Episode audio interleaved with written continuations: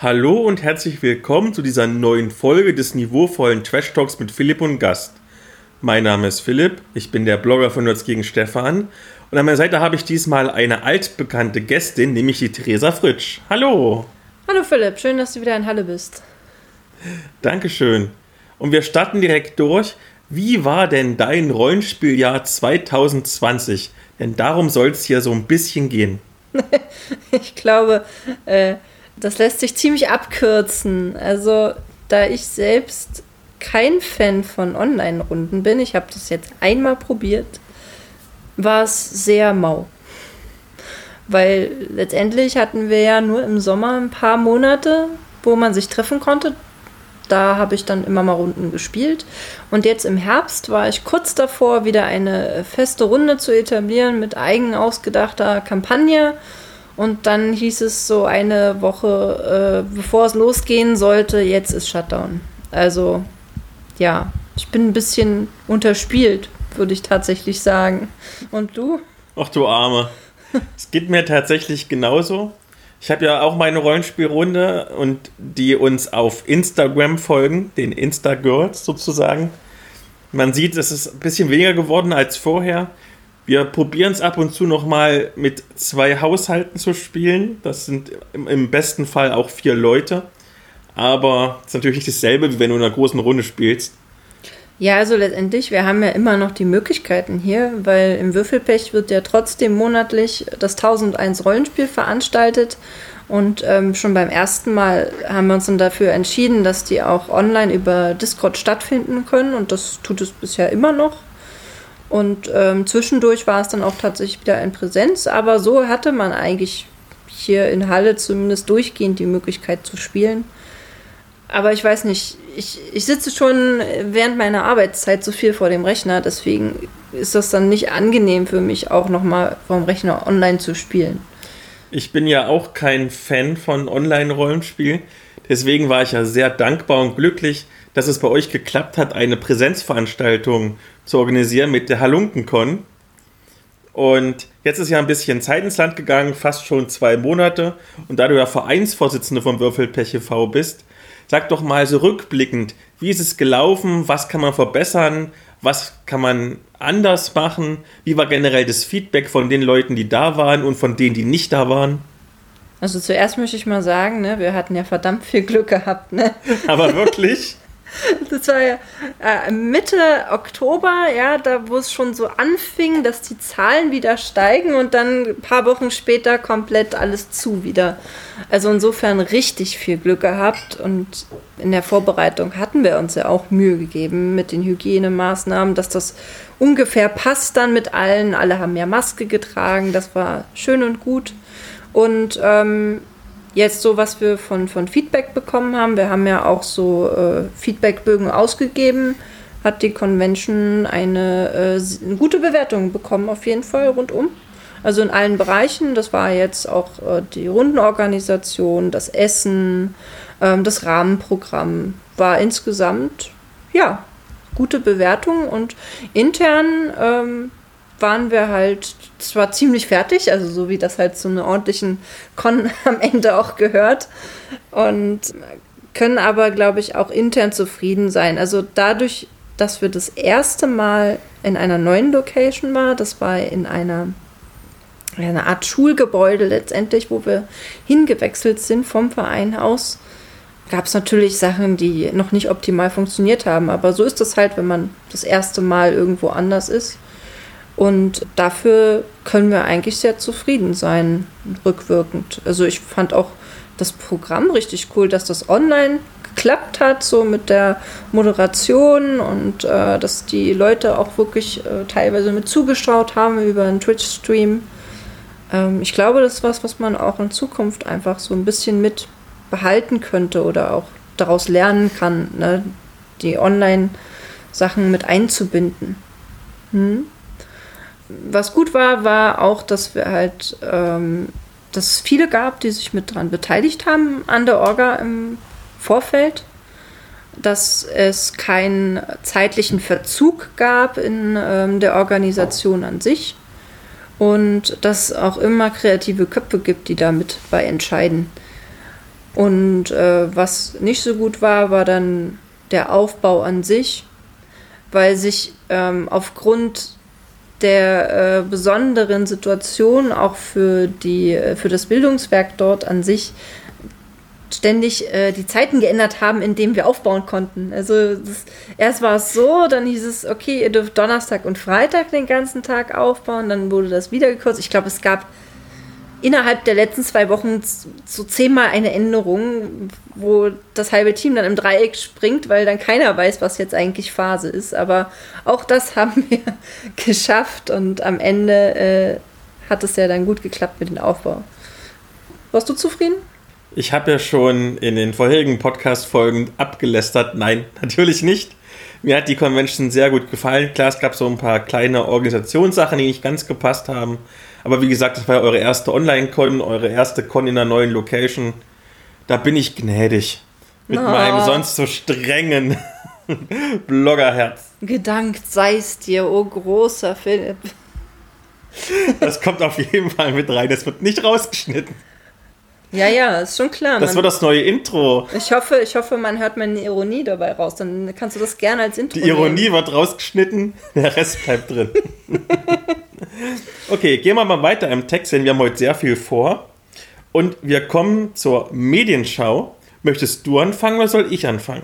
Ich würde sagen, wir holen jetzt einen Würfel raus, aber da wir spontan keinen haben. Schnick, schnack, schnuck. Okay, los geht's. Mit oder ohne Brunnen? Ohne. Okay. Schnick, Schnick schnack, schnuck. schnuck. Scheiße. Okay. Ich habe Papier, du ja, hast Schere. Anfangen. Ich darf anfangen. Okay. Ver Verlierer fängt an. Dann starte ich einfach mal mit einer Comicreihe, die es mir dieses Jahr doch angetan hat, nämlich Kolonie vom Splitter Verlag. Die wird vom Verlag beworben als Originalzitat charakterstarke Space Opera in bester Tradition von The Expense.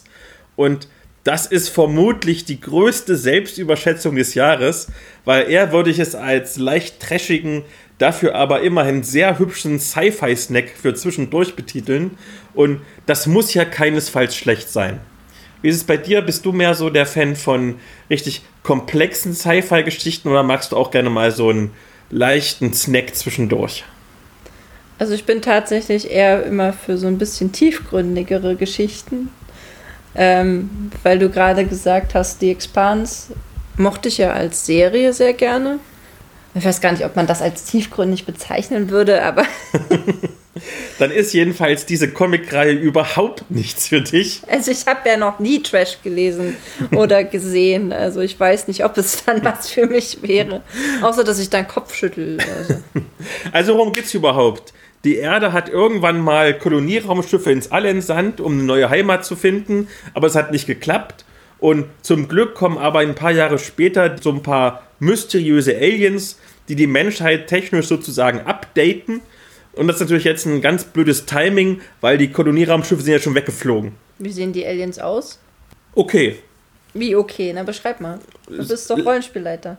Langhalsig, sehr farbig, bunt. Ja, Sie eher so, so, so äh, ganz mickrig? Nee, es sind, schon, es sind sehr lange Humanoide mit bunter Haut und vor allem haben sie lange Hälse. Okay, so wie eine Giraffe. Genau. Na, jedenfalls, diese Raumschiffe sind also quasi verloren, die schon mal ins All geflogen sind. Und die ProtagonistInnen des Comics von denen ich mir aber auch nach zwei Bänden keinen einzigen Namen merken konnte, weil die Figuren echt langweilig und uninteressant sind. Die gehören zu so einer Bergungstruppe, welche die verschollenen KolonistInnen retten soll. Das ist aber jetzt gar nicht mal so ungefährlich, weil es Weltraumpiraten gibt, die ebenfalls auf der Suche danach sind und die zu allem Übel auch noch wirklich überraschend stark bewaffnet sind. Also man hat manchmal den Eindruck, sie sind stärker bewaffnet als eigentlich diese staatlichen Organe von der Bergungstruppe. Naja, sonst sind es ja keine äh, coolen Gegner. Stimmt auch wieder. Und dann passieren halt so typische Monster of the Week Geschichten. Also beispielsweise vollführt die Bergungstruppe im ersten Band einen ungeplanten Raumsprung und landet an einer unbekannten Ecke der Galaxie, wo es natürlich wieder allerlei Gefahren gibt. Und im zweiten Band werden sie von KolonistInnen gefangen genommen, die sich wegen einem dunklen Geheimnis nicht retten lassen wollen. Das ist also jetzt alles nicht sehr tiefgründig, aber es wird sehr vorwärtsdrängend erzählt, wirklich flott, ist so, dass keine Langeweile aufkommt und so, dass man gar nicht auf die Idee kommt, nach irgendwelchen Logiklöchern zu suchen, denn da gibt es eigentlich eine ganze Menge. Zudem sind die Zeichnungen generell das gesamte Weltdesign wirklich sehr sehenswert, sodass Sci-Fi-Fans ruhig mal einen Blick riskieren können. Gerade der zweite Band, der den Titel Untergang trägt, unterhält mit einem angenehmen Gruselfaktor und weil die Figuren alle so nichtssagend sind, kann man problemlos den ersten Band überspringen. Also eine Empfehlung von mir, wenn man mal ein wenig Sci-Fi-Action ohne Tiefgang haben möchte. Ah, aber du verrätst jetzt natürlich nicht das dunkle Geheimnis. Nein, das wäre jetzt ein zu großer Spoiler. Denn auf diesem Geheimnis baut der gesamte zweite Band auf. Ah, warst du denn überrascht? Mm, es wird recht früh erklärt, wie es zu diesem Geheimnis hinkommt. Man kommt also recht schnell darauf, worum es geht. Also ich war nicht überrascht, aber es hat sehr gut in die Geschichte reingepasst. Okay. Und was für Waffen haben die da? Ja, schon so Laserkanonenkram. Ach so, okay. Und Raketen und was sich alles. Ja, das Übliche. Also was da so halt dazugehört. Typischer Sci-Fi-Kram. Ich, ich habe gerade überlegt, wie viel Sci-Fi ich eigentlich kenne und äh, mein Resümee ist nicht so viel.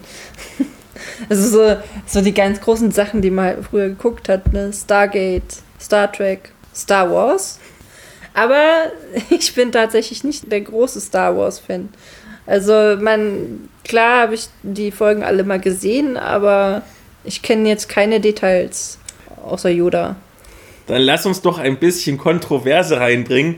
Wie findest du denn die erste Trilogie und die letzte Trilogie? Weil die zweite Trilogie, also die Originaltrilogie, ist ja unangefochten großartig.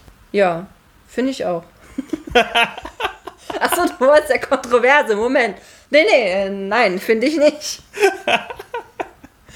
Also die, die äh, neue Trilogie, die trumpft ja mit so moderner äh, Technik vor der Kinoleinwand auf, dass man einen riesigen Todesstern, der, der ist ja natürlich viel besser als der kleinere, den es davor gab. Ähm, deswegen verstehe ich gar nicht, warum. Das war ja ein Todesplanet sogar. Ach so, ja, stimmt. Deswegen verstehe ich gar nicht, warum du jetzt äh, von den, noch so an den alten hängst. So ein Nostalgiefaktor hoch 10. Das kann ich überhaupt nicht verstehen. Muss mal nach vorne gucken, Philipp. Aber ich mag doch eigentlich die neuen Filme. Ach so, verdammt, wollen wir tauschen? Ja, bitte. Ich finde, die neuen Filme sind gutes Popcorn-Kino und manchmal, ganz selten, haben sie sogar so ein bisschen Star Wars-Gefühl. Und der achte Teil ist inszenatorisch wirklich am besten, auch wenn die Geschichte so ein paar Schwächen hat. Oh Mann, aber es ist doch eine Abklatsch von eigentlich dem, was schon gewesen ist. Also du kannst doch einen Teil komplett nacherzählen. Ja, gerade mit dem Todesplaneten. Ich saß da drin in dem in der Premiere, dachte mir, was? Das habe ich aber auch gedacht. Das ist halt wirklich eins zu eins nochmal neu erzählt, die Geschichte. Das ist wie bei Avatar Aufbruch nach Pandora, wo ich dachte, es ist eins zu eins wie Pocahontas. Also insofern, äh, die alten Filme haben, waren einfach als erstes da. Insofern haben sie mehr Glück, dass sie zuerst da waren. Ne? vielleicht, wenn man getauscht hätte, es gäbe zuerst die äh, zweiten, quasi zweiten Filme und dann würden die ersten kommen, dann würden die vielleicht richtig abstinken dagegen. Ich habe das Gefühl, dass alle Star Wars-Fans unter den HörerInnen sich jetzt die Fußnägel hochdrehen, während wir hier rumstottern. Deswegen rasch deine Medienschau. Ach komm, so schlimm ist es doch nicht. Und dafür kann man mich immer gut belehren, weil ich nicht so viel Ahnung habe. Ne? Ich bin äh, ein noch junger angehender Meister. Ähm. okay, ja, was habe ich mitgebracht? Also, ähm, während du jetzt gerade etwas äh, über Sci-Fi äh, vorgestellt hast, möchte ich gerne etwas vorstellen, das vielleicht auch einige schon gesehen haben, weil es relativ populär gerade ist. Und zwar eine Dokumentation von ähm, dem Dokumentarfilmer David Attenborough. Kennst du den? Ich habe den Trailer gesehen, nachdem du mir geschrieben hast, worum es geht. Also jetzt kenne ich ihn. Jetzt kennst du ihn. Nein, vorher hat mir der Name was gesagt, aber ich konnte jetzt kein Gesicht zuordnen. Ja, also der, der ist ja ähm, schon über 90, der Mann. Und hat schon in den, ja, sehr, sehr früh angefangen, Dokumentarfilme zu drehen, noch in Schwarz-Weiß sogar. Und das, was jetzt veröffentlicht wurde, die Dokumentation, ist letztendlich sein Lebenswerk. Und es ist ja ein Resümee von ihm als Dokumentarfilmer durch seine gesamte Geschichte auch und seine gesamte Lebenszeit, in der er halt tätig war. Und er hat sich ja schon immer sehr viel für Natur und für Tiere begeistert und ich glaube, in sehr, sehr vielen BBC-Dokus äh, kann man ihn auch als Sprecher erleben. Äh, er selbst hat ja auch sehr lange für BBC gearbeitet, auch in leitender Position. Und diese Doku, die er jetzt veröffentlicht hat, als äh, sein Gesamtwerk, blickt zurück auf die letzten Jahrzehnte und wie sich die Natur ähm, im Auge des Klimas auch verändert hat. Und ähm, ich weiß nicht, du kennst ja, hast du mal das Schweigende Lämmer gesehen? Ja. Als ich das Schweigende Lämmer gesehen hatte, war ich am Ende, saß ich da mit so einem klammen Gefühl im Bauch, weil das ist so dieses Unbestimmte, so, so ein bisschen, das war jetzt irgendwie gruselig, aber auch so ein bisschen wahnsinnig. Und äh, mit diesem klammen Gefühl saß ich dann nach der Doku quasi vor dem Fernseher und dachte mir, oh krass. ja, weil er halt, wenn ich das jetzt so als Amateur analysiere, äh, halt so anfängt, die, die Schönheit der Natur auch zu beschreiben, so wie, wie sie halt auch sein sollte. Und er dann Stück für Stück halt anfängt zu, äh, aufzuzeigen, wie sich über die Jahre das, was man am Anfang als Natur erlebt, abbaut. Ja, also so auch die, die Jahreszahlen, wie es voranzeigt, wie viel Wildnisfläche noch übrig bleibt, wie die, das immer weiter schrumpft. Und äh, wie so dann in der Mitte ungefähr eigentlich sehr traurige Bilder zeigt, halt, was die Folgen des Klimawandels sind. Das ist ja inzwischen jetzt nicht unbekannt, ja. Spätestens seit der Friday for Future Bewegung ist es ja so, dass auch da sehr stark demonstriert wird. Aber das ist halt jetzt nochmal was, äh, was bildlich gewaltig ist. Ja, weil du weißt, dieser Mann hat das schon sein Leben lang gemacht. Er hat die Natur das sein Leben lang beobachtet. Er war bestimmt schon zehnmal in der Antarktis und der weiß auch, wovon er redet. Ja, und das halt nochmal in diese Bilder gepackt. Ja, gibt es halt eine Szene, da ähm, geht es halt auch darum, dass immer mehr Waldfläche verloren geht und dann sieht man eine Fläche aus abgeholzten Bäumen, ein einzelner Baumstumpf, der noch steht und ein Affe, der halt oben an diesem Baumstumpf klettert und drumherum ist einfach nichts. Ja, und ähm, in diesen Bildern spielt er halt und du hast so das Gefühl, ja, also ich, ich muss jetzt irgendwas auch dafür tun, weil er hat ja auch recht, dass so wie es jetzt aktuell läuft, das nicht weitergehen kann. Um, er zeigt da auch auf, wie das so sich perspektivisch entwickelt über in den nächsten 20 Jahren und das ist kein schönes Bild. Aber am Ende ist er trotzdem immer noch optimistisch und sagt, es kann, wenn jetzt was passiert, immer noch der Punkt erreicht werden, wo man das rückgängig machen kann. Wo letztendlich, wenn man Wildnis wieder anbaut und auch wieder mehr zulässt, Natur zulässt und die Vielfalt zulässt, dass es dann ähm, sich auch wieder erholen kann für uns, dass dann Hungersnöte und äh, Trockenheit und so weiter nicht mehr so ein großes Problem sein werden. Und das hat mich wirklich tief beeindruckt. Also ich hatte wirklich so auch kleine Tränchen im Auge dann zwischendurch ähm, ja, dieses Mischung aus mulmigen und kleinen Tränchen, wenn das so eine Doku in mir hervorruft, dann finde ich, das ist was, was ich auch durchaus gerne teilen möchte. Weißt du, was du dann unbedingt mal gucken musst? Was auch eine Naturdokumentation ist, wo du am Ende bestimmt ein bisschen Tränchen in den Augen haben wirst. Mein Lehrer, der Kraken.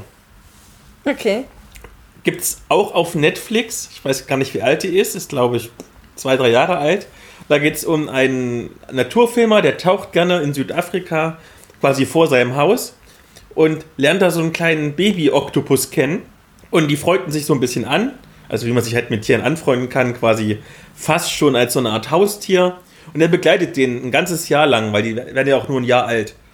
Äh, von ganz klein bis groß, dann wird er mal angeknabbert von einem Hai aber zum Glück können die ihre Arme dann wieder ähm, nachwachsen lassen und wie er Fische fängt und wie er sich versteckt vor großen Tieren und so weiter, bis er sich irgendwann paart und quasi die große Liebe findet, in Anführungszeichen.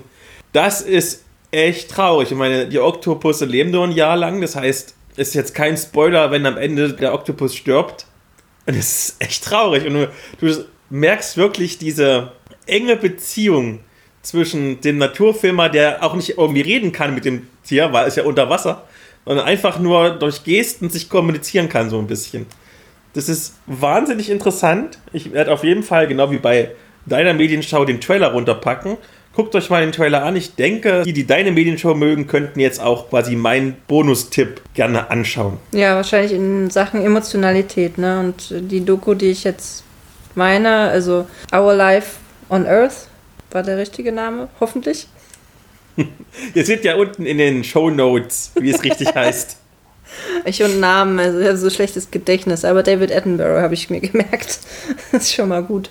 Das ist halt nochmal so eine Doku für globale Ausmaße. Ne? Das hat noch mal einen anderen, hatte noch mal einen anderen Einfluss einfach auf mich, Jan. Also ich habe zumindest jetzt mich entschieden, meine Bank zu wechseln.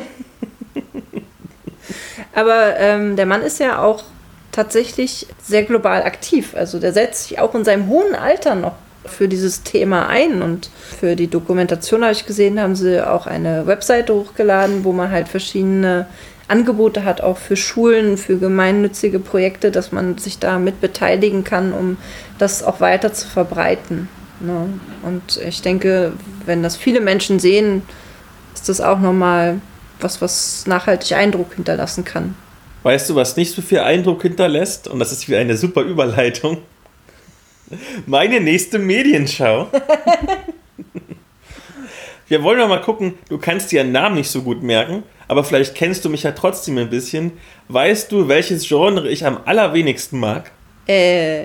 Ich habe es ganz oft im Podcast erzählt. Krimi? Nein! Horror. Ja, Horror mag ich auch nicht so gerne. Und am zweitwenigsten Katastrophenfilme. Damit bin ich groß geworden, deswegen mag ich das auch nicht mehr. Und was ist denn die Zombie-Apokalypse eigentlich? Ähm, Horror und Katastrophe. Und Trash, nein. Und Trash. Genau. Das also inzwischen, das vielleicht, vielleicht sollten wir das rausschneiden. Was kein Trash ist, ist aber DC Horror Schurken gegen Zombies. Und da ist eigentlich der Name selbsterklärend, denn es geht um die Schurken aus dem DC Comic Universum, die gegen Zombies kämpfen. Und das ist ja schon ein Must-Have. Das ist absolut ein Must-Have. Ja, ne, jede, jede Heldentruppe muss doch gegen Zombies inzwischen kämpfen. Genauso oh. wie gegen Vampire. Und ich weiß, du bist ja eine kreative Spielleiterin beim Rollenspiel. Und deswegen frage ich dich mal, vielleicht kommst du auf die Prämisse, wenn du einen Bösewicht NSC hast und du möchtest ihn quasi gut erscheinen lassen, was machst du dann? Na, du erschaffst einen Gegner, der noch böser ist? Richtig. Und genau das wird nämlich auch in diesem Comic gemacht. Denn was ist noch böser als irgendwelche Superschurken? Natürlich Zombies, die alles auffressen. es gibt den Vorgängerband der Zombie-Virus, den muss man nicht unbedingt gelesen haben, um diesen Comic zu verstehen. Und daher erschuf der Oberbösewicht Darkseid ein Zombie-Virus, wie überraschend, der erst seinen Heimatplaneten und dann die Erde befallen hat. Und dieser Virus ist so richtig tough, denn selbst die allergrößten SuperheldInnen, wie zum Beispiel Batman und Superman und Wonder Woman, können den nicht stoppen. Tja, doof gelaufen. Aber wie das bei Superhelden-Comics halt so üblich ist, geht es trotzdem weiter. Denn ausgerechnet der Superschurke Deathstroke, der sich selbst heilen kann, scheint gegen das Virus immun. Und weil das so ist, wird er gemeinsam mit einer ganzen Reihe an anderen Bösewichten, wie zum Beispiel Captain Cold, Bane, Deadshot und Cheetah, vom unsterblichen Wendell Savage auf eine einsame Insel geholt, um dort nach einem Gegenmittel zu suchen. Zugleich sind in Gotham, also quasi der DC-Hauptstadt, wo Batman drin wohnt, immerhin noch drei Helden übrig geblieben. Und zwar Batgirl, Red Hood und James Gordon. Und die versuchen irgendwie zu überleben und stoßen dabei auf ein altes Waisenhaus, in dem sie eine ganze Menge an Waisenkinder verbarrikadiert hat. Und als waschechte HeldInnen beschützen sie die Kinder natürlich. Und dann kommen auch noch irgendwie die Superschurken dazu, die, Achtung Spoiler, von ihrer Insel fliehen müssen und dann kümmern sie sich halt alle gemeinsam umeinander und um die Kinder und alle haben sich lieb. Also ist jetzt alles super bei den Superschurken. Nein, denn DC Horror Schurken gegen Zombies hält sich sehr eng an die Genre-Konvention und das bedeutet, dass die Zombies irgendwann halt doch angreifen. Und wie genau das jetzt ausgeht, will ich natürlich nicht erzählen, aber ich kann verraten, dass ich ja tatsächlich richtig viel Spaß hatte.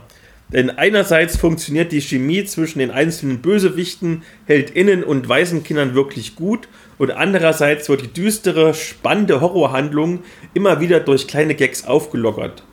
Außerdem haben mir die Zeichnungen gut gefallen, sodass ich hier eine eindeutige Empfehlung für Zombie-Fans aussprechen kann. Weißt du, was auch noch schlimmer als Superschurken wäre? Na? Zombie-Superschurken. Psst, du spoilerst hier die Handlung. Psst, psst, psst. Du darfst es nicht sagen. Das ist doch sehr offensichtlich. Also löscht die letzten 10 Sekunden aus eurem Gedächtnis. Die letzten 30 Sekunden. Es gibt natürlich keine Zombie-Superschurken in Zombies. Nee, Schurken gegen Zombies. Nee, dann halt Zombie-Superhelden. Auch die gibt's. Das muss ich alles rausschneiden jetzt. Es kommt alles in die Outtakes, dass du ja komplett die Handlung spoilerst. Soll ich weitermachen? Man merkt, das ist wirklich sehr, sehr vorhersehbar, die Geschichte. Wenn du ohne es gelesen zu haben weißt, was passiert. Ja. Na, ich, äh, ich kann auch ein bisschen Geschichten ausdenken. Erzähl noch deine Medienschau, bitte. Ja, jetzt komme ich zu was, was ich persönlich auch inzwischen ausprobieren durfte. Äh, du, du hast doch bestimmt auch früher Munchkin gespielt, oder? Oh ja. Ja, hattest du so einen Lieblingsteil? Mir hat das Western oder das Wildwest-Munchkin sehr gut gefallen. Wobei ich glaube, ich habe sogar wirklich alle durchprobiert, weil nämlich der Blognamensgeber Stefan, mein bester Kumpel, wirklich jeden einzelnen Munchkin-Teil, den es auf Deutsch gibt, besitzt. Ich glaube, der hat jetzt schon, weiß ich nicht, wie viele Karten sind es? 2000, 3000, es sind unzählige. Ich weiß nicht, es kommen ja immer wieder neue Versionen raus. Der hat diesen, es gibt diesen, diesen Munchkin-Koffer und der reicht nicht aus für alle Karten, die er hat. Ja. Also, weißt du, was die abstruseste Munchkin-Version ist? Auf Nein. Deutsch? Nein. Es gibt Munchkin-Köche. Oder irgendwas in die Richtung. Irg- Irgendwas mit Kochen. Ich müsste mal gucken, wie das heißt. Ich pack's euch in die Show Notes. Es geht jedenfalls um Kochen. Echt? Ja. Also ich meine, ich habe äh, Munchkin in meiner Schulzeit das erste Mal entdeckt. Da sind wir damals noch in die Mathefachschaft, also ich als Schüler bin in die Mathefachschaft gegangen, habe dort Munchkin gespielt. Und das, was es ja dort immer gibt und was mir auch immer sehr viel Freude bereitet hat, ist der Mietling. Munchkin Quirlige Köche. Letztes. Jahr erschienen. Ach so, ist noch nicht so alt. Ein, vor einem Jahr erschienen, beziehungsweise ich weiß noch nicht ganz genau, wann die Folge kommt. Vielleicht auch vor zwei Jahren erschienen. Auf jeden Fall gibt es ja in fast jedem Teil den Mietling. Der heißt dann nur immer anders. Und der Mietling, das ist ja immer der, den man vorschieben kann, wenn irgendwas passiert, dass man im Notfall, falls man irgendwie Schaden bekommt oder eine Stufe verliert, den einfach abwerfen kann, weil der für dich stirbt. Ja, und äh, das, was ich mir jetzt zugelegt habe, ist Mietling auf Abwägen. Welche Assoziation hast du? Na, vermutlich, dass jetzt der Mietling sein eigenes Abenteuer erlebt und das ja nicht ganz so gut ist, weil er irgendwie nur Level 0 ist oder so. so in der Art. Ha! Also in Mietling auf Abwägen geht es darum, dass du dich als Mietling einer heroischen Heldengruppe angeschlossen hast. Äh, ob freiwillig oder unfreiwillig sei jetzt mal dahingesagt. Und du äh, gehst mit dieser Heldengruppe in den Dungeon, um den fiesesten Oberbösewicht von allen zu besiegen. Leider passiert folgendes: Im allerletzten Raum, wo Helden gegen Bösewicht kämpfen, erlegen sich beide gegenseitig. Und die Mietlinge bleiben also zurück als einzige Überlebende und müssen irgendwie aus diesem Dungeon wieder rauskommen. Das Problem ist allerdings, sie können nicht kämpfen. Eigentlich können sie nichts. Nur eine Sache, die sie sehr gut können. Und das hängt dann davon ab, als was sie äh, mitgekommen sind. Ja, und das ist ein Spiel, wo du letztendlich für Raum für Raum versuchst, die Herausforderungen darin zu meistern und herauszukommen. Ich ähm, habe das jetzt einmal getestet mit einer Gruppe, was sehr, sehr lustig war. Also wir haben uns wirklich sehr totgelacht. Das war übrigens das erste Mal, dass ich auch versucht habe, online was zu leiten. Letztendlich ähm, erschaffen die Spieler immer einen Raum dadurch, dass sie eine Herausforderung benennen, die in diesem Raum sein könnte und den Raum an sich benennen. Und du als Spielleiter hast also die Herausforderung, aus dem, was dir genannt wird, das zu stricken, was dieser Raum, diesen Raum dann so gefährlich machen könnte. Das heißt, ich kann gar nicht planen. Du kannst schon so planen, indem du vielleicht überlegst, welche Rätsel du einbauen könntest, wenn, wenn das dann zu der Assoziation passt, die die Spieler dir geben.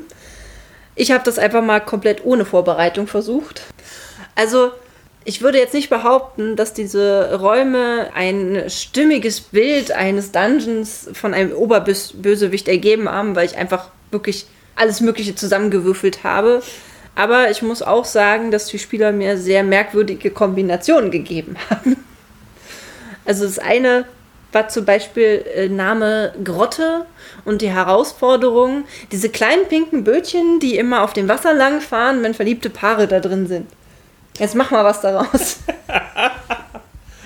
Na, wenn du mich spontan fragen würdest, würde ich sagen, die müssen über, mit diesem Bötchen durch die Grotte durchfahren. Und es ist die Gefahr, dass Stalaktiten von oben runterfallen und die erschlagen. Deswegen müssen sie aufpassen, dass sie nicht erschlagen werden. Genau, also deine Boah, ich bin voll kreativ, Wahnsinn. Ja, wow. Also das Spiel regt auf jeden Fall dazu an, kreativ zu sein, was mir auch persönlich immer gut gefällt. Äh, was ich daraus gemacht habe in dem Fall war, dass äh, diese Bötchen halt auch an so einem Flusslauf lang gefahren sind. Und da habe ich so ein bisschen an so Freizeitparks gedacht, wenn du diese Boote auch hast, die so eine Strecke abfahren.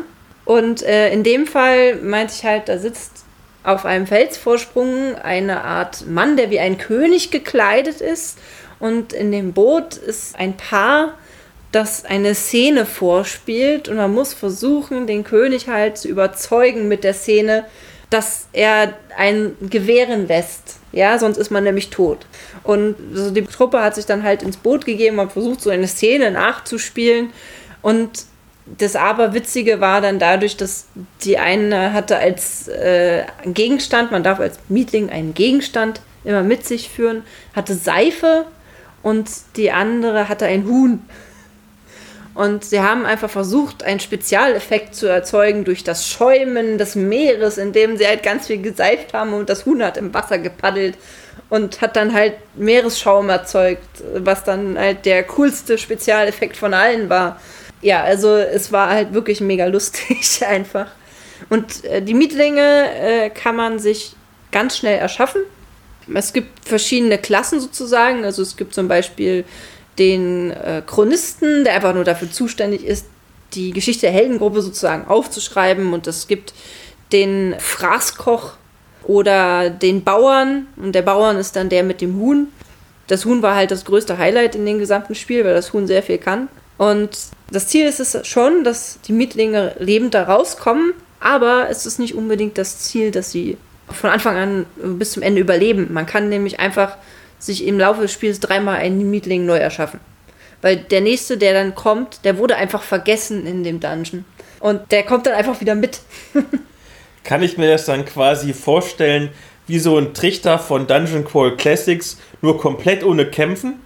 Ja, weil Mietlinge können ja nicht kämpfen, die können halt nur das machen, was sie halt besonders gut können oder wenn sie etwas nicht besonders gut können, dann müssen sie halt extra Aufwand betreiben.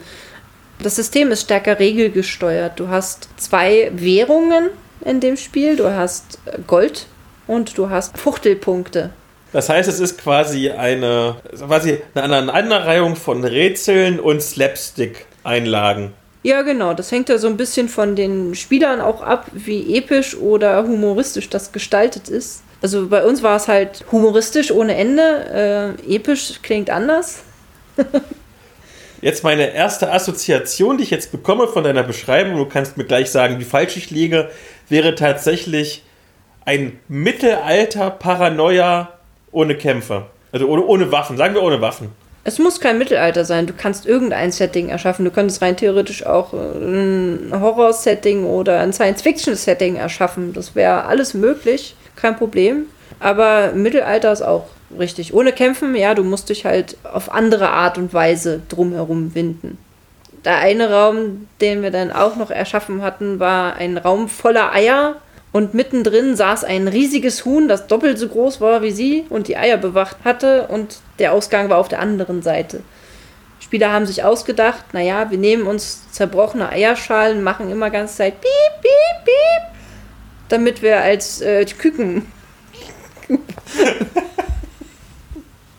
Küken wahrgenommen werden. Ja?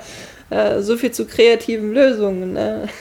Und das Problem war dann halt, dass äh, alle natürlich mit ihren Eierschalen zum Ausgang zugelaufen sind, sodass das Huhn sich dann doch nur noch auf einen Ort konzentriert hat. Und der eine wollte sich dann sozusagen opfern und hat gesagt, naja, ich mache einfach Töne wie ein Hahn, damit das Huhn denkt, dass ich einfach der Hahn bin. Und das, der, den Ausgang kann man sich ja vielleicht denken. Aber das klingt wie so ein Partyspiel für RollenspielerInnen. Also ich kann mir das wirklich gut vorstellen, jetzt nicht aus der Perspektive der Spielleitung, aber so als normale Spielerin kann ich mir vorstellen, dabei auch mal ein paar Bierchen zu zischen, also wenn ich jetzt Alkohol trinken würde, und einen schönen Abend zu haben. Ja, kannst du auf jeden Fall machen. Also du kannst ja auch ausdenken, wie viele Räume das am Ende sein sollen. Es wird empfohlen, maximal acht zu nutzen wir haben dann zweieinhalb Stunden gespielt und haben vier Räume geschafft, weil wir uns ein bisschen Zeit gelassen haben. Aber es war wirklich sehr lustig. Also ja, so für zwischendurch auf jeden Fall. Also ich weiß nicht, es ist halt kein äh, Kampagnensystem, aber wenn man einfach mal einen lustigen Abend verbringen will, kann ich das durchaus empfehlen. Hatte ich noch nicht gesagt, ne? Von System Matters, die kleine Reihe ist das. Dann kommen wir jetzt mal von den spaßigen Themen hin zu wirklich ernsten Themen. Und zwar dem Pottwichteln 2020. Das ist ja immer vom Greifenklau organisiert, so eine Art Vernetzungsaktion der verschiedenen Rollenspiel-PodcasterInnen. Das heißt, jeder Podcast, der daran teilnimmt, darf sich zwei Themen aussuchen, die werden dann untereinander verlost und jeder Podcast darf dann zwei Themen abarbeiten. Wir haben das schon gemacht mit dem Trash Talk und weil wir aber so absolute Streber sind und weil es letztes Jahr schon so gut angekommen ist, werden wir jetzt einfach nochmal als Jahresabschluss alle Themen kurz durchgehen. Und ich werde immer die Frage stellen oder die, das Thema stellen und sagen, von wem das ist. Vielleicht schon mal ganz kurz sagen, was meine Meinung ist und dann darfst du erzählen. Das hat auch was von Mietling auf Abwägen jetzt. Du bist mein Mietling, genau. Durch, durch Dungeons durch, ja, also. Du bist mein Podcast-Mietling und wir fangen an mit den Fragen oder den Wünschen von Per Anhalter durch die Fantastik. Und die erste Frage war: Hilfe, meine Runde strumpft. Was macht man, wenn immer SpielerInnen kurzfristig absagen? Der Originalwunsch ging an den nerdigen Trash Talk, also an uns. Wir waren auch der allererste Podcast, der eine Folge fertig hatte, nämlich diese Folge. Sie ist sehr gut geworden. Und deswegen kennt ihr ja alle schon meine Meinung. Wie ist denn deine Meinung? Also, wenn ähm, Spieler kurzfristig absagen, dann kann man immer noch ein Brettspiel rauspacken. Also, es kommt immer drauf an. Es, es gibt so eine kritische Grenze, wenn wir beispielsweise fünf Leute sind, einer sagt ab, ist nicht so schlimm. Ja, ähm, das kann ja sowieso nicht immer jeder regelmäßig. Also ist mir das dann auch egal und man kann im Nachhinein ja auch erzählen, was passiert ist. Äh, wenn dann aber am, am Ende nur noch zwei Spieler plus Spielleiter da sitzen, da kann man auch ein Brettspiel rauspacken. Oder einfach so quatschen. Dann die zweite Frage von Per Anhalter durch die Fantastik war: Würfelorgie gegen Spiels aus, du Sau. Soziale Skills der Charaktere im Rollenspiel. Die Originalfrage ging an Nerd ist ihr Hobby. Und ich kann dazu ganz kurz sagen, ich bin ein großer Würfler und ich mag es viel lieber auszuwürfeln, als es auszuspielen. Was ich aber sehr gerne mache als Spielleitung ist, dass wenn jemand zum Beispiel das schon ausspielt oder zumindest gute Argumente liefert, er muss sie nicht delivern, aber es reicht schon, wenn er die so quasi stichpunktartig sagt, in meiner Rede möchte ich jetzt das und das und das ansprechen mit der und der Begründung dann bin ich schon mal bereit, ein bisschen einfacher das zu machen, einen Bonus zu gewähren, vielleicht einen extra Würfel. Aber ich würde niemals verlangen, auch weil ich es halt selber nicht so gut kann, unbedingt jetzt das große Theaterstück aufzuführen. Wie ist es bei dir? Ich bin ein kleiner Würfler. Also also, äh, als ich angefangen habe, Rollen zu spielen, da war es tatsächlich so, dass oft von uns als Spieler verlangt wurde, das auszuspielen. Das heißt, auch wenn du es nicht gut konntest, du hast es irgendwie probiert und vielleicht war der Spielleiter am Ende gnädig und hat dich doch würfeln lassen. Weil äh, eine gewisse, ja, ein gewisses, ein bisschen unfair manchmal, wenn du eigentlich weißt, dein Charakter hat einen total hohen Wert da drin, aber du als Spieler bist einfach nicht gut da drin. Andererseits ist es natürlich so jetzt aus ganz persönlicher Sicht immer schön, wenn man das übt. So dass du am Ende tatsächlich auch wirklich besser wirst, als würdest du äh, dabei aufleveln und wirklich Talentpunkte dazu bekommen. Ähm, als Spielleiter würde ich sagen, ich, ich mache das tatsächlich abhängig davon, wie sich die Spieler auch wohlfühlen, weil für mich ist ja die Spielatmosphäre wichtig und dass jeder seinen Spaß hat. Und wenn ich wirklich merke, er möchte partout Sachen nicht ausspielen, dann ist Würfeln okay. Aber die Atmosphäre entsteht ja am Ende durch das Ausspielen. Was ich tatsächlich immer mache, wenn ich zum Beispiel auf Conventions bin und bei Spielrunden mitmache und deswegen nicht weiß, wie das die Spielleitung handhaben wird, ich spiele prinzipiell immer die Charaktere mit sehr niedrigem Charisma oder die möglichst dumm sind, damit es einfach ist. Also irgendwie einen tumpen Barbaren zu spielen, der irgendwie, was ich, Charisma 2 hat und nur so äh, draufhauen ruft die ganze Zeit. Das ist wesentlich einfacher, als wenn ich irgendwie, keine Ahnung, einen super eloquenten Elf mit ähm, Charisma 19 oder 20 spiele und dann stamme ich vor mich hin. Ja, das, das kann ich nachvollziehen. Ich bin ja auch jetzt nicht der super charismatische Mensch. Und ich spiele auch sehr gerne dumme Charaktere, muss ich sagen. Aber die machen aber auch mehr Spaß. Ja, die sind so lustig. Also ich, ich halte mich da auch nicht zurück oder so, sagt ja nichts. Es ist einfach so, während alle einen Plan aushecken, ich gehe da jetzt einfach rein. Und das kann zwar den ganzen Plan crashen dabei, ne? aber dumme Charaktere so wie ich sie ausspiele, sind halt keine Charaktere, die lange nachdenken, sondern einfach tun. Dann kommen wir mal zu den Wünschen von unseren lieben Kolleginnen von Nerd ist ihr Hobby. Und der erste Wunsch, die erste Frage ging an den Greifenklaue Podcast und zwar Vorurteile. Einfach nur das Stichwort Vorurteile. Was hast du in rollenspielerischer Hinsicht für Vorurteile? Uff. Soll ich erst anfangen? Ja, ich muss mal kurz nachdenken. Dann fange ich erst an. Ich habe selbstverständlich keine Vorteile, weil ich ein total woker Mensch bin. Nein, Spaß beiseite. Auch ich habe natürlich sehr viele Vorteile. Und teilweise, ich meine, es gibt ja so die Vorteile gegen Nerds. Keine Ahnung, die sind alle ein bisschen unsozial, ein bisschen ungewaschen, ein bisschen dick, ein bisschen langbärtig und metalhörend. Und ich muss tatsächlich sagen, am Anfang, wo ich so angefangen habe mit Rollenspiel, das war ja wenn ich mich nicht irre, 2014. Teilweise war das schon doch noch berechtigt. Und ich glaube aber, diese, diese Vorteile verlaufen sich langsam ein bisschen, weil die Szene diverser wird und weil mehr zum Beispiel junge Frauen reinkommen. Ich merke das ganz stark, wenn ich in den Unistädten zum Spielen bin. Jetzt in Halle hier zum Beispiel, bei eurer Halunkenkon, Ganz stark fällt mir das auf, wenn ich zum Beispiel in Würzburg bin, bei der Main-Würfelkon, das ist ja auch so eine Universitätsstadt. Da hast du ein viel diverseres Bild an Personen. Du hast ganz, ganz, ganz, also wirklich extrem viele junge, hübsche Frauen. Du hast People of Color. Du hast Transmenschen. Also all das, was nicht dem Vorurteil entspricht, was du normalerweise hast. Und was machst du denn da an meinem Computer? ich wollte nur mal mit runter scrollen, was du hier so alles stehen hast. Die Fragen kommen doch. Finger weg! sonst sonst kenne ich die Fragen doch alle und du kennst die Fragen dann auch. Ich, ich wollte nur noch mal runterscrollen, weil dann nur die, die Frage an sich stand. Ja, steht auch nur die Frage an sich. Habe ich vergessen, was ich sagen wollte, weil du mich herumgefummelt hast. Das ist voll brutal, lass mich gauen.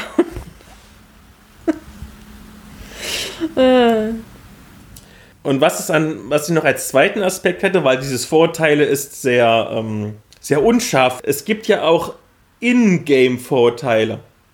Keine Ahnung, Zwerge müssen immer klein, dick, bärtig sein. Orks sind immer grün. Elfen sind immer lang, spitzohrig und verdammt arrogant.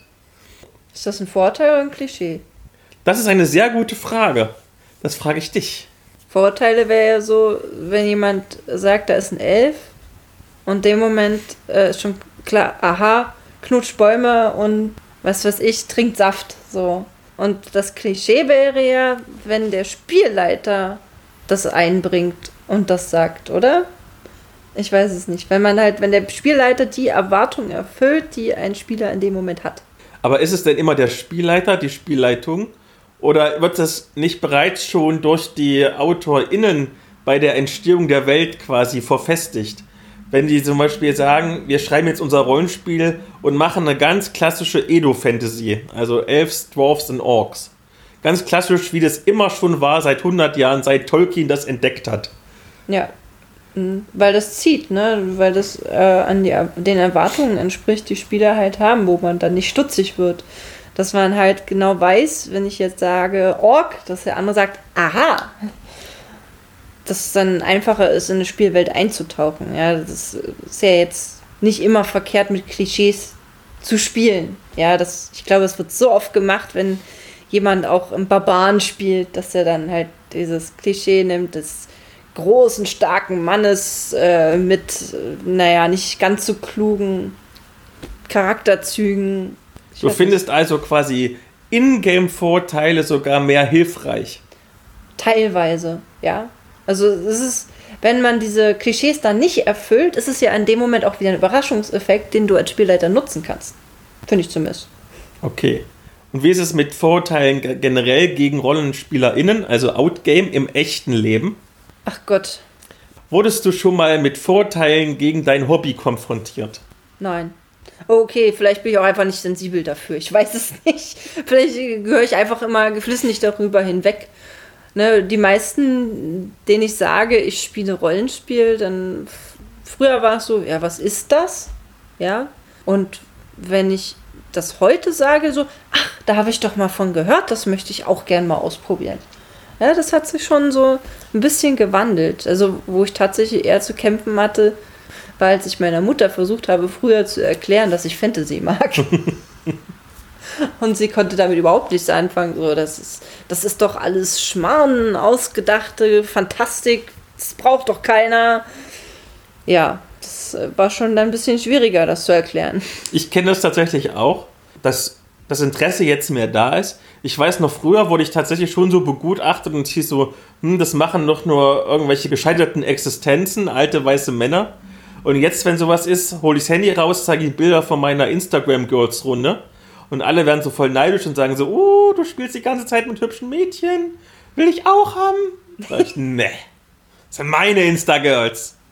Ich habe ja erst in meiner Studiezeit angefangen zu spielen. Also vielleicht hat es da halt schon angefangen, dass es ein bisschen akzeptierter war, dieses Hobby. Äh, weiß ich nicht.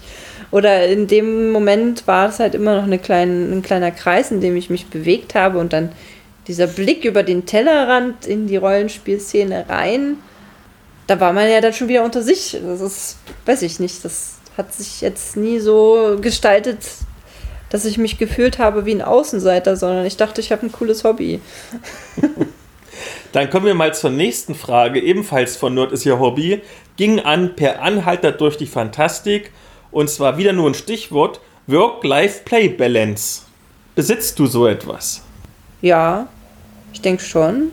Also, ich glaube.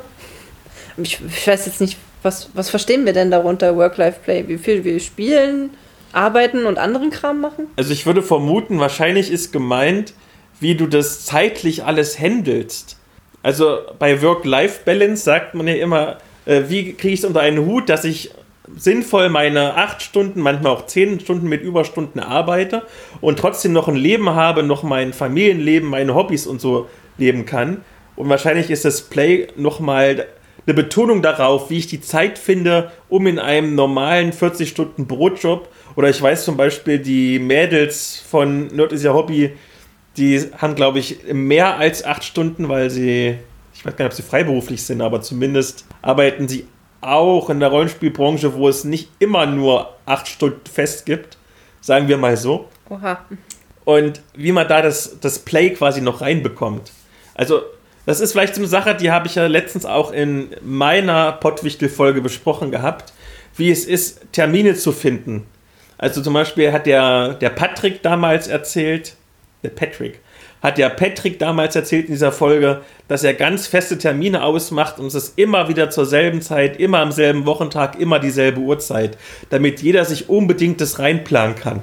Ja, ja, also ich würde gar nicht Work-Life-Play-Balance sagen, ich würde immer Work-Life-Balance sagen, weil Leben ist Spielen. So, ist jetzt vielleicht. Da kommt die Nerdin raus bei dir. Also für mich ist das normale Leben, wenn ich spielen kann. Ja. also ich, ich weiß nicht, ich habe ja nun wirklich äh, ne, die gute Situation, 20 Stunden die Woche zu arbeiten. Das heißt also, es ist viel Zeit da und äh, ein Teil der Zeit fließt in das Ehrenamt, also auch in, der, in die Vorstandsarbeit oder in die Organisation von Projekten. Und ein anderer Teil ganz viel in Zeit mit Freunden und diese Zeit ist oft bestimmt durch Spielen. Sei es, dass wir zu zweit am, am Rechner mal was zocken oder dass wir ein Brettspiel oder ein Rollenspiel spielen. Also das gehört einfach als ganz festen Bestandteil mit rein und ein kleiner Teil von Live ist dann nicht Play, sondern ich lese ein Buch oder ich, ich male mal ein Bild, ja. Aber das macht den kleineren Teil aus. Das Spielen ist, äh, nimmt doch viel Raum ein, obwohl ich gefühlt zum Beispiel dieses Jahr immer mir denke, ja, so viel hast du doch eigentlich gar nicht gespielt. Aber wenn ich dann darüber nachdenke, so alle zwei Wochen auf jeden Fall. Ja, nicht unbedingt immer Rollenspiel, aber so andere Arten von Spielen. Ne? Also vielleicht habe ich eine gute Work-Play-Balance. Wo die Kolleginnen von Nerd ist ihr Hobby nur Stichworte gaben, hat der liebe Ingo, der Greifenklauer, der das auch organisiert, richtig ausführliche Fragen gestellt. Und zwar Charakterindividualisierung. Wie kann ich meinen Charakter individualisieren? Regeltechnisch und auf Fluff-Ebene. Wie unterscheidet sich der Krieger Rolf von Ulfgar, dem Krieger, obwohl beide die gleichen Attributswerte haben? Und diese Frage ging an Frostcast und Team Wintersturm. Das ist übrigens ein sehr toller Podcast. Okay, ja, was, was denke ich dazu? Also regeltechnisch finde ich es cool, wenn der Spielleiter einen, so eine kleine Spezialfähigkeit zulässt. Und zwar ähm, für die neue Runde, die jetzt anfängt, hat eine die Fähigkeit Puppenspielen. Also auch DSA, aber Puppenspielen halt wie mit Marionetten. Ja, ähm, das ist ja schon mal was Individuelles, was du auch darstellen kannst. Und ich finde, das hat so einen gewissen Charme, das auch jemanden zu gewähren, außerhalb der klassischen Regeln. Im Fluff kommt dann drauf an. Manche haben dann vielleicht immer ein bestimmtes Accessoire dabei, was den Charakter dann auszeichnet. Was weiß ich, ein, ein Schulterdrachen. Oder ähm, je nachdem, wie lange man einen Charakter schon spielt, hat er ja auch schon viel Hintergrundgeschichte, sodass man dann selbst auch so gewisse Dinge einfach dabei hat. Meinetwegen, mein allererster Charakter hatte so ein Artefakt, mit dem er sich jedes Kostüm wünschen konnte, was er wollte. Das war dann zum Beispiel einmal, das erinnere ich mich doch sehr gut dran, einfach nur weil es ging, ein Kaktuskostüm. Um sich besser zu tarnen. Oder halt, wenn man es jetzt als Spieler nochmal rüberbringen will, dass man bestimmte sprachliche Aspekte einfach hat oder Gestiken also kennst du das auch durch Gestiken, dass eine nur die Hände irgendwie so ganz bestimmt zusammenfaltet oder die Stimme verstellt. Das ist die ja. Merkel-Raute. Ja. ich kann ja nicht wirklich was mit Charakterindividualisierung anfangen, was aber primär daher kommt, weil ich ja eher so der ergebnisorientierte Spieler bin. Das heißt, ich will einfach nur das Abenteuer hinter mich bringen und ein lustiges Abenteuer leben und taktisch kämpfen und nicht unbedingt die super mega Darstellung mit 20 Seiten Hintergrundgeschichte und Laientheater haben. Aber um die Frage konkret zu beantworten, wie sich die beiden Krieger mit gleichen Attributswerten äh, unterscheiden können, es kann natürlich, wie du gesagt hast, im Verhalten sein oder in der Hintergrundgeschichte. Das reicht ja teilweise schon. Der eine kommt aus West Aventurien. Oh Gott, was gibt's denn da? Keine Ahnung. Was haben wir hier? Äh, da ist nämlich die Karte genau vor mir. Der eine kommt aus der Komwüste, Komwüste und einer kommt aus Maraskan. Das hast du sehr schön vorgelesen. Und das sind ja bestimmt ein paar Kilometer dazwischen. Also gibt es da bestimmt kulturelle Unterschiede. Und allein wenn der eine schon sagt, hey, bei uns, wir haben eine Axt und wir essen gerne Wildschwein und der andere sagt, hey, wir kämpfen lieber mit einem Speer und essen Fisch, weil wir auf einer Insel wohnen, dann ist es ja schon ein kleiner Unterschied im Verhalten. Und das, wenn du halt wirklich so einen Wert drauf legst, dass deine Figur individualisiert ist, dann entwickelt sich im Verlauf von der ganzen Kampagne deine eigene Hintergrundgeschichte über dein Verhalten. Und wenn du halt, so wie wir, irgendwie nur One-Shots spielst oder Mini-Kampagnen, wo es auch nur darum geht, das Abenteuer zu bestehen, ist halt wurscht, dann haben halt beide dasselbe und die, meinetwegen auch noch dieselben Fähigkeiten. Hauptsache alle haben Spaß beim Monsterkloppen. naja, wenn ich spiele, möchte ich ja keine Monster kloppen mehr. Du bist Aber, ja so eine Erzählspieltante. Ja, oh mein Gott. Aber ich meine, äh, wenn du jetzt zum Beispiel ganz klein gesehen, einer erzählt einen Witz, dann kann der eine Krieger darüber lachen und der andere schon nicht mehr. Das ist auch schon eine Individualisierung.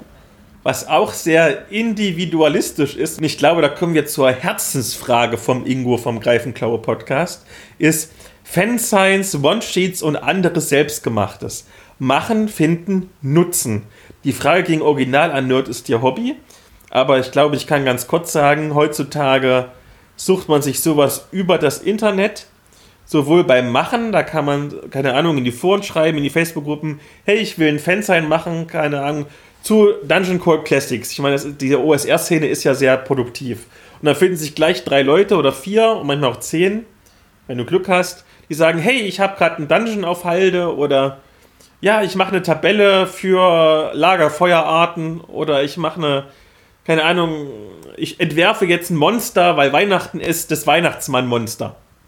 Als Beispiel. Und zack, hast du Leute gefunden. Das Machen ist ja heutzutage auch kein Problem.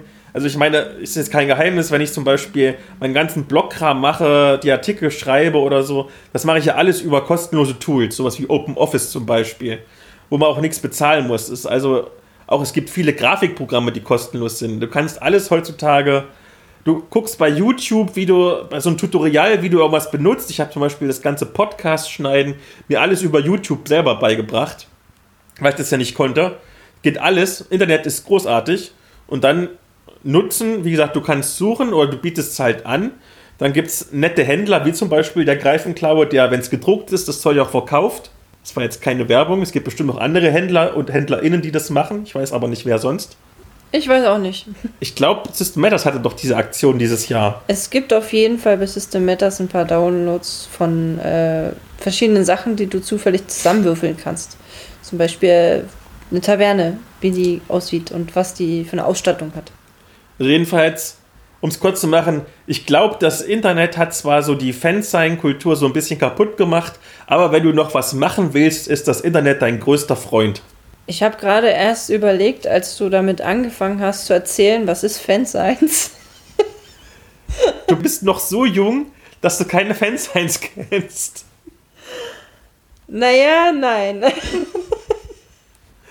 Erklär mir doch jetzt mal mit eigenen Worten, was das genau sein soll. Irgendwas, das sind quasi selbstgemachte Spielezeitschriften. Also ah. so oder selbstgemachte Abenteuersammlungen. Also quasi für ein Rollenspiel meistens, so meistens DSA wahrscheinlich oder jetzt neuerdings Dungeon Crawl Classics und den ganzen OSR-Kram, wo du halt so, so Abenteuer reinschreibst und Zufallstabellen und was das Herz begehrt, Hintergrundgeschichten und früher hast du das einfach dann ausgedruckt, irgendwie auf dem Kopierer, hast es mit Klammern zusammengeheftet und hast es dann für 1,50 Mark verkauft. Zum Selbstkostenpreis.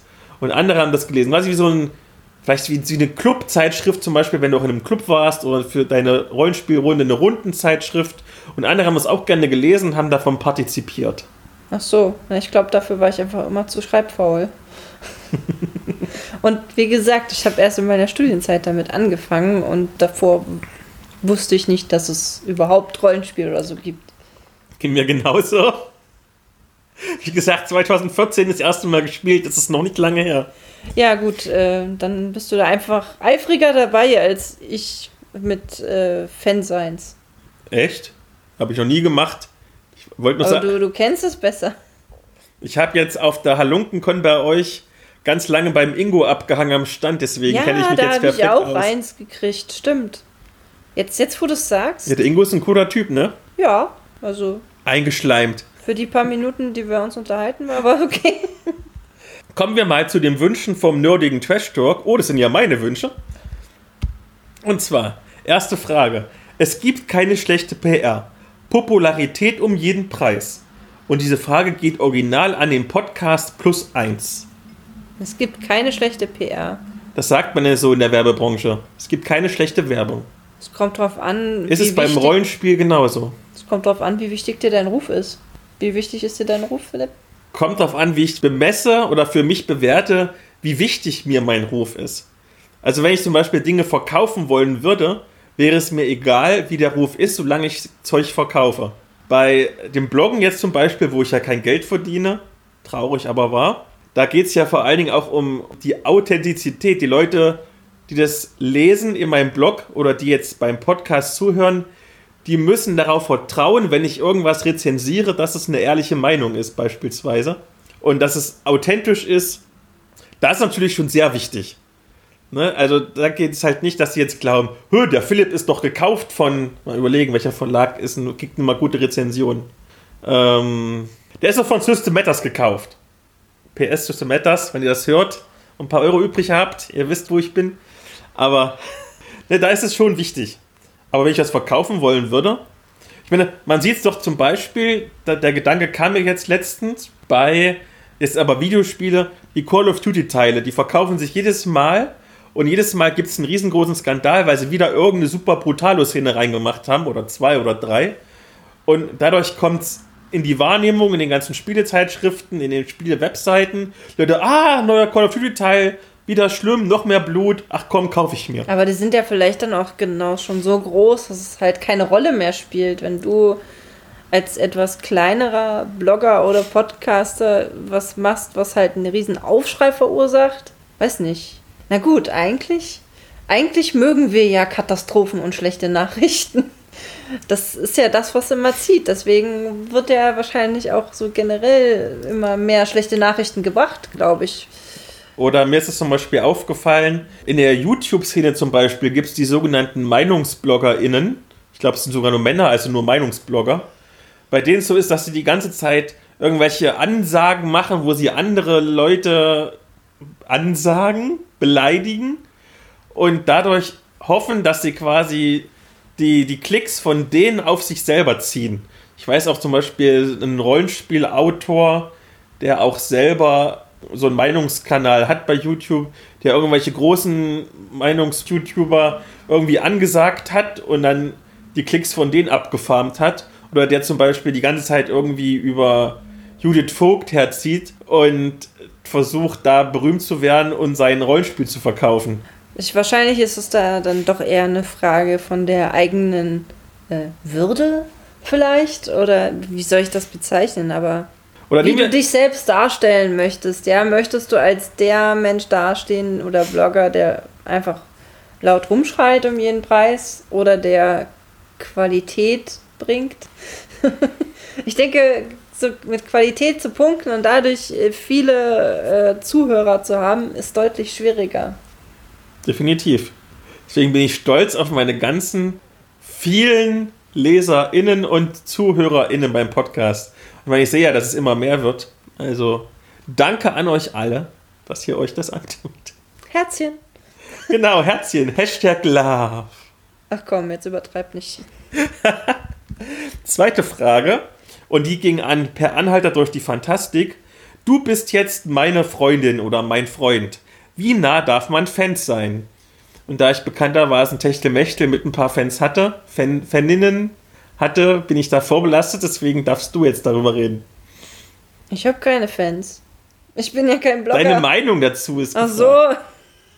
so. Es soll doch jeder so freie Liebe machen, wie er möchte. Das, das ist ja nicht so schlimm. Es ist die Frage, wie du es nach außen trägst, ja.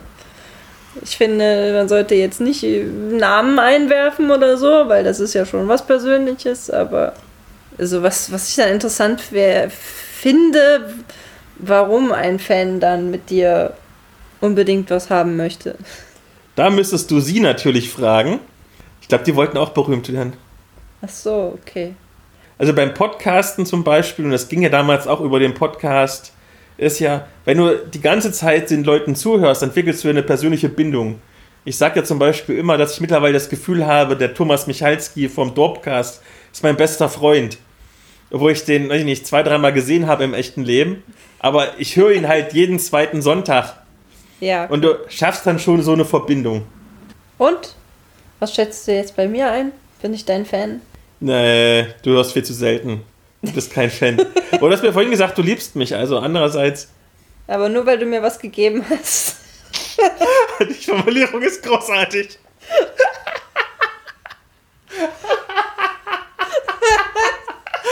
Wenn das dein Freund hört und meine Freundin, ich glaube, das muss ich rausschneiden. Oder in die Outtakes reinmachen. Das war doch nur ein Buch. Das mit dem Buch schneide ich raus. Zu viel Kontext ist negativ für den Witz. Aber guck mal, wenn ich mir jetzt vorstelle, ich hätte einen, einen Fan und der Fan würde jetzt äh, versuchen, was mit mir, ein, mit mir anzufangen. Ich glaube, als erstes würde ich mich schon ein bisschen geschmeichelt fühlen. Definitiv. Ja. Andererseits würde ich es auch ein bisschen creepy finden. Hinterher? Ja. In dem Moment? Nein. Ich weiß nicht. Also ich bin ja der Mensch, ich finde es äh, prinzipiell erstmal alle nett. Und das ändert sich dann mit der Zeit. Also vielleicht kann ich das gar nicht so schwer auf, auseinanderhalten, ob das jetzt ein Fan ist oder nicht. Schlechter Menschenkenner und so. Kommen wir mal zu seriösen Themen. Ach so? Doch, Wünsche vom Frostcast und dem Team Wintersturm. Der erste Wunsch war Rollenspiel in der Apokalypse. Die Frage ging an, oder der Wunsch ging an Podcast plus 1. Hast du schon mal ein Apokalypse-Rollenspiel gespielt? Ja. Naja, Numenera ist eigentlich kein Apokalypse, ist schon Richtung Sci-Fi mehr. Aber es spielt ja auch mit dem Gedanken, dass die Welt öfters untergegangen ist. Was habe ich noch gespielt? Genau, ähm, die Genesis ist ja auch postapokalyptisch.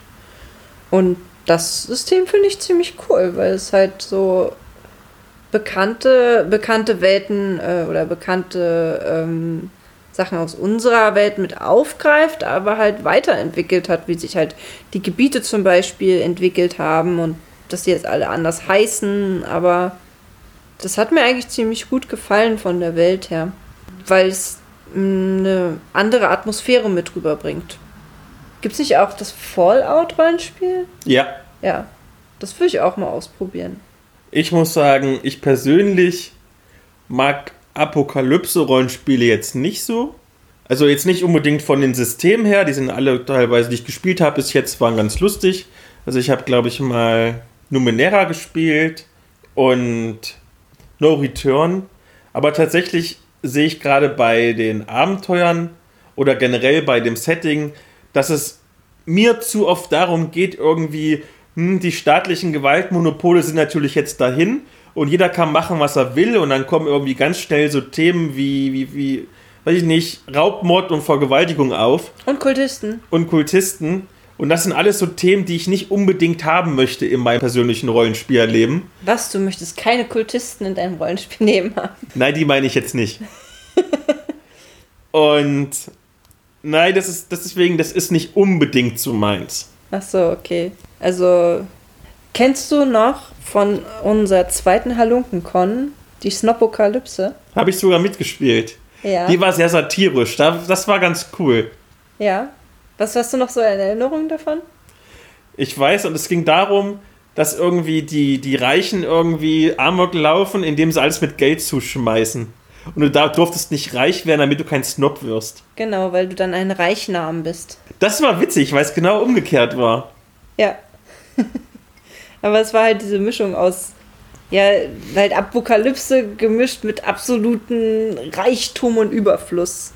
Und das andere Thema von Frostcast ist kalter, weiter Weltraum. Und die Frage ging an uns, den nerdigen Trash Talk. Die habe ich noch nicht beantwortet, weil die Folge, in der ich das hoffentlich mit Judith Vogt und Christian Vogt besprechen werde, wird erst übermorgen aufgenommen. Sie kommt aber zeitlich vor unserer finalen Folge. Deswegen habe ich mir noch keine Gedanken gemacht. Willst du schnell ein paar Anregungen geben, die ich dann übermorgen in die Folge einwerfen kann? Also, wissenschaftlich gesehen ist der kalte, weite Weltraum ja ein ziemlich toter Raum, weil man A, draußen keine Luft kriegt und weil es B, kalt ist. Also, ähm, aber zum Glück ist ja Sci-Fi so gestrickt, dass sie sich äh, viele tolle Tricks ausgedacht haben, wie man darin überleben kann. Und äh, dass man tolle Raumschiffschlachten erleben kann. Das ist das Geilste. Nun weiß ich jetzt nicht, ob kalter, weiter Weltraum jetzt auch der Weltraum ohne Planeten ist. Das kannst du dir selber hineininterpretieren. Ach so. Naja, dann denke ich mir immer so unendliche Weiten die Sterne, aber kein Planet in Sicht. Also das, das Raumfahrtleben an sich würde ich damit dann assoziieren, beziehungsweise wenn man dann so in, in ein Raumschiff reingeht, was innerhalb eines Raumschiffs passiert, auch so jetzt im sozialen Gedanken, ne? wenn du zum Beispiel, keine Ahnung, so äh, in Alien, man hat eine kurze Begegnung im Weltraum und dann kehrt man zurück auf sein Raumschiff und da passiert irgendwas. Oder eine, eine, Gruppe, die halt gezwungen ist, über mehrere Jahre zusammen auf einem Raumschiff zu verbringen und was dann da alles so an Intrigen passieren kann. Ja, und du kannst halt nicht weg. Also es gibt einfach keine andere Beschäftigung als dich selbst. da könntest du doch mal ein Abenteuer schreiben und dann kann ich das Probe spielen. Ein Abenteuer im Weltraum? Ja. Könnte ich machen. Sehr gut. Und vielleicht werden wir es mal nächstes Jahr als Weihnachtsschmankel, als Live-Actual-Play aufnehmen. Ist es dann noch live? Nein. Aber egal. Ein nicht Live-Actual-Play aufnehmen und euch nächstes Jahr zu Weihnachten präsentieren. Wir wollen ja jetzt vom Verein aus anfangen, äh, einen YouTube-Kanal aufzubauen. Kannst du mitspielen? oh, da werde ich noch famer und es kommen noch mehr Groupies. Das kommt auf den Erfolg des YouTube-Kanals. Wahrscheinlich, ja, die sehen alle, wie schlecht ich Spieler, äh, Schauspielern kann und dann war's das mit den Groupies. Mm. Kommen wir zu den Wünschen von Podcast Plus 1. Und hier muss ich tatsächlich sagen, da hat schon mal der Ingo von Greifenklau ein Ziel erreicht, denn ich habe das erste Mal überhaupt vom Podcast Plus 1 gehört und wir haben es auch so ein bisschen persönlich kurz geschlossen, weil es um die Fragen ging, weil die ja eine von meinen Fragen quasi abarbeiten mussten. Und es sind tatsächlich schon nette Kontakte entstanden. Deswegen Gruß am Podcast Plus 1 und danke an Ingo von Greifenklaue. Und die erste Frage geht auch an dem Greifenklaue Podcast, nämlich Zeitreisen in Abenteuern. Oh, ich liebe Zeitreisen. Allein schon, weil ich Dr. Who mag. Ich mag Zeitreisen auch. Und das Schöne ist, wenn du One-Shots zum Beispiel spielst, so wie ich das ja primär mache, musst du dir auch um irgendwelche langfristigen Änderungen in der Kampagne, im Metaplot keine Gedanken machen. Und das Schöne ist, dass du ganz schnell wechseln kannst, das Setting. Du hast mal Bock auf Mittelalter, zack, bist ins Mittelalter gereist. Du hast mal Bock auf ordentlich Erster Weltkriegs-Action, zack, Erster Weltkrieg. Du willst mal Science Fiction haben, kalter, weiter Weltraum, wie wir es gerade hatten, zack, du reist in die Zukunft. Hast du mal Steinzeit-Setting gemacht? Habe ich tatsächlich gemacht. Da haben wir das Land von Ock gespielt, heißt es, glaube ich, so. Ja. Und da konnte, das bei dem Spiel ist ja besonders, dass man irgendwie als Uhrzeit Neandertaler nur, ich glaube, drei Worte oder so kann. Und wir haben die ganze Zeit irgendwie nur so gezeigt, irgendwie so, uck, uck, Baum, uck, uck, Gefahr. Das haben wir, glaube ich, sogar, wenn ich mich nicht irre, beim gratis Rollenspieltag draußen auf der Straße gespielt im 2016 war das, glaube ich, in Leipzig. Das war eine Hauptstraße, wo wir auf dem Bürgersteig saßen. Ich bin mir ganz sicher, dass die Leute alle dachten, wir sind so ein bisschen kloppy. Aber gut, das ist ja jetzt kein Zeitreisen in Abenteuern selbst, sondern du hast einfach in der Steinzeit gespielt. Ist nicht theoretisch jedes Rollenspielabenteuer eine Zeitreise, weil ja ganz selten was im Hier und Jetzt spielt. Eine Zeitreise durch deine eigene Fantasie. Oh. Ja, ich habe äh, mal ein eigenes Abenteuer äh, erfunden für Doctor Who, wo es auch um Zeitparadoxon geht. Ne? wo, wenn nicht da, da passt das einfach ziemlich gut und ich weiß nicht, ob ich das Ende jetzt erzählen soll, vielleicht eher nicht.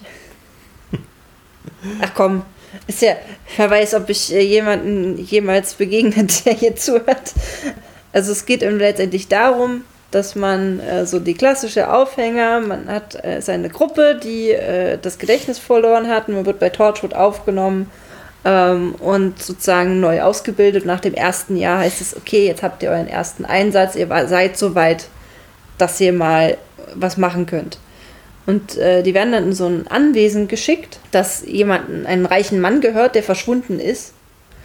Und sie werden dort durch die weinenden Engel, die kennst du? Ich kenne mich mit Doctor Who okay. überhaupt nicht aus. Ist egal. Ich weiß nur, es gibt diese lustigen Roboterfahrzeuge, die ganz schön ikonisch ja, sind. Ja, weinende Engel sind sozusagen eine der gruseligsten Gestalten, die man in Doctor Who haben kann. Das sind letztendlich äh, Wesen, die aussehen wie Engelsstatuen.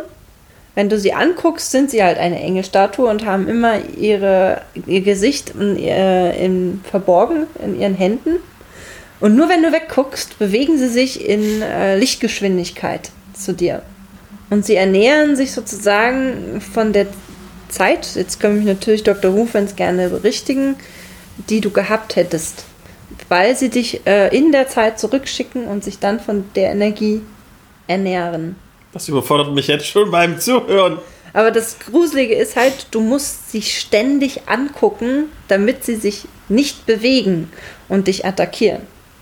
Was ist, wenn ich blinzel? Ja, sie bewegen sich halt in Lichtgeschwindigkeit. Das heißt, du blinzelst, denn sie steht 100 Meter weg, auf einmal steht sie drei Meter vor dir. Ich glaube, dann würde sie schon in mir stehen, wenn Lichtgeschwindigkeit. Ja, also es ist halt wirklich mega creepy. Also vor allem, wenn die Folgen so umgesetzt werden. Auf jeden Fall können die Engel dich in die Vergangenheit zurückversetzen. Das passiert dieser Gruppe halt auch. Und was sie aber vorher feststellen, bevor sie zurückversetzt werden, sind Porträts an den Wänden, die gemalt wurden. Und einige davon stehen, sehen erstaunlich ähnlich zu ihnen aus. Sie stammen halt nur aus 300 Jahre früher.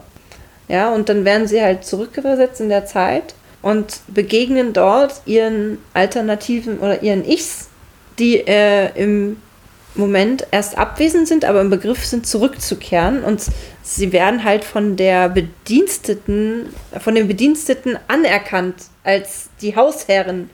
Und sie müssen erstmal fragen, hä, was ist hier los? warum werden wir jetzt behandelt wie die Hausherren und der eine, der halt der Chef der ganzen Truppe war, ist auf einmal der Butler.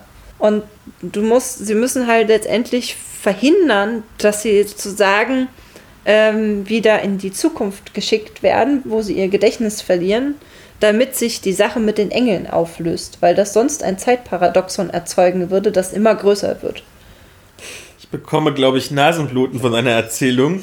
Es Lass uns äh, ganz schnell das ja, Thema wechseln. Es macht dir ein bisschen Ge Gehirnknoten in den Zeitreisen, aber das ist ja auch das Coole daran. Also, mir hat's gefallen. Charaktergeheimnisse, Hidden Agendas, Bereicherung oder Zwietracht? Die Frage ging an Frostcast und Team Wintersturm.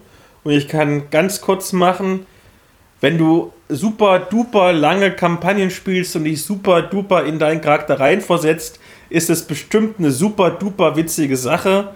Wenn du kurze Kampagnen spielst oder One-Shots, wie ich zum Beispiel, ist es normalerweise nervig. Außer es ist halt so, dass jemand beispielsweise in diesem Abenteuer einen Verräter spielt und deswegen seine Verräteragenda hat. Und irgendwann mal ganz am Ende im großen Finale dem Team in den Rücken fällt. Mega witzig, aber generell irgendwie bei, weiß ich nicht, einem drei Session langen Abenteuer irgendwie zu sagen, hm, ich möchte übrigens noch, obwohl war, ja, es wäre die Karte, obwohl das Abenteuer in Marakan, Maraskan, Maraskan. im Maraskan spielt, ich muss aber unbedingt mal schnell runter ans Südmeer, weil ich muss meine Mutti treffen. Nee, muss nicht sein. Das nervt. Na, wenn es innerhalb der Geschichte ist, finde ich das ziemlich cool, wenn du so überraschende Momente hast. Es gibt ja so häufig Momente, oder zumindest habe ich die erlebt, wo der Spielleiter sagt, so, wir gehen jetzt mal raus. Und der Rest der Spieler denkt sich dann so, was besprechen die da? Eigentlich wollen wir das auch wissen. Und äh, dann er stellt sich das dann halt so im Laufe der Geschichte auch mal raus, wenn die Charaktere so ausplaudern, was sie eigentlich noch so nebenbei getan haben. Aber das ist ja dann auch wirklich für ja, lange Kampagnen, finde ich das sehr gut. Wenn du jetzt äh, für, für kurze Abenteuer ein Geheimnis hast, finde ich, dass es schon häufig passiert ist, dass jeder einfach sein Geheimnis sofort ausplaudert. Ich hatte es letztens auch erwähnt in der Folge, in der es darum ging, was du machst, wenn eine Spielgruppe schrumpft, dass ich eine Shadowrun-Runde kannte, die auch gerne mal nur 1 zu 1 gespielt hat. Also der Spielleiter, die Spielleitung und der Spieler, die Spielerin, den einzelnen Charakter. Und die haben dann halt, wenn sie alleine waren, ihr eigenes Ding gemacht.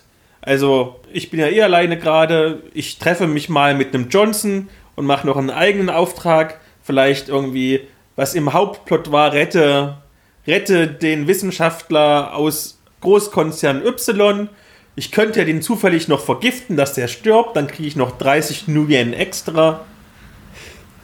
Ich meine, das ist ja nun wirklich Geschmackssache, wenn äh, sich Spieler und Spielleiter so viel Zeit nehmen wollen. Ich, ich Aber stell dir, stell dir mal vor, also gerade bei Shadowrun, da besteht es ja daraus, dass du erst den, den Einbruch irgendwie sessionlang planst, was jetzt total cool ist, ich mag Planung ja. Und dann hast du den Kampf und dann musst du würfeln und bei Shadowrun hast du eine Million Würfel und würfelst und würfelst und würfelst und würfelst und es dauert und dauert und dauert und dauert. Dann hast du es geschafft und dann kommt ein Spieler und sagt so, ja, ich habe dem übrigens Strichnin ins Essen gemacht, der ist gleich tot. Also ja, ich würde den Spieler und zwar Outgame hassen. Jetzt gehst du aber davon aus, dass es eine Agenda ist, die immer gegeneinander geht. Ne? Es kann ja auch nebeneinander existieren. Hast du ein Beispiel für Hidden Agendas, Charaktergeheimnisse, die nebeneinander laufen, die jetzt nicht mich beim Spielen boykottieren oder blockieren? Also, was wäre ein Beispiel? Ähm, du hast deine, deine Hauptmission, meinetwegen rette diesen äh, reichen Mann, weil er gibt uns viel Geld. Und du hast dann noch die Hidden Agenda. Naja, wenn du das noch so irgendwie mit anstößt, dass äh, die und die Leute das mitbekommen, dann wird unser Ruhm einfach noch viel größer sein. Aber mein eigener Ruhm wird dabei größer sein, weil ich es im Geheimen gemacht habe.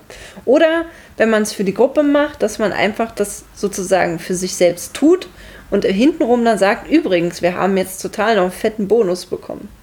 Bin nicht ganz überzeugt. Nein? Aber wie immer, solange es dir Spaß macht, freue ich mich sehr für dich.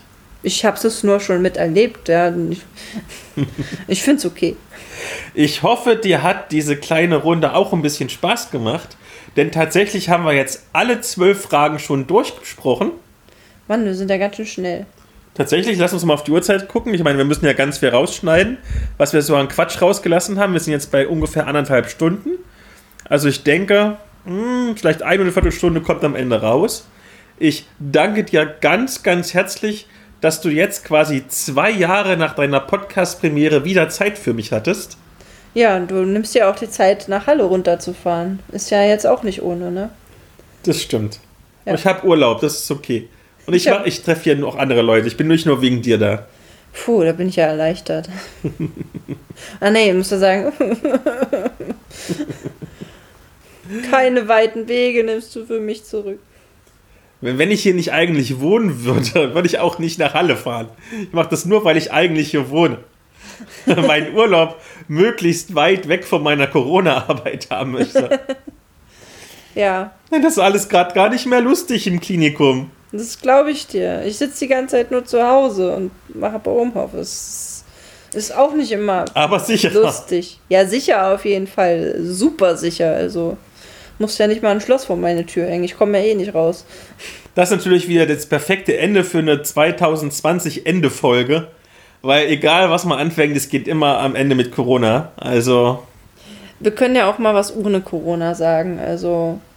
Genau habt trotz aller Einschränkungen, die wir noch haben, die zum Glück bestimmt bald hoffentlich nicht mehr so stark sein werden, wenn alle geimpft sind, habt ein schönes, spannendes Rollenspieljahr 2021.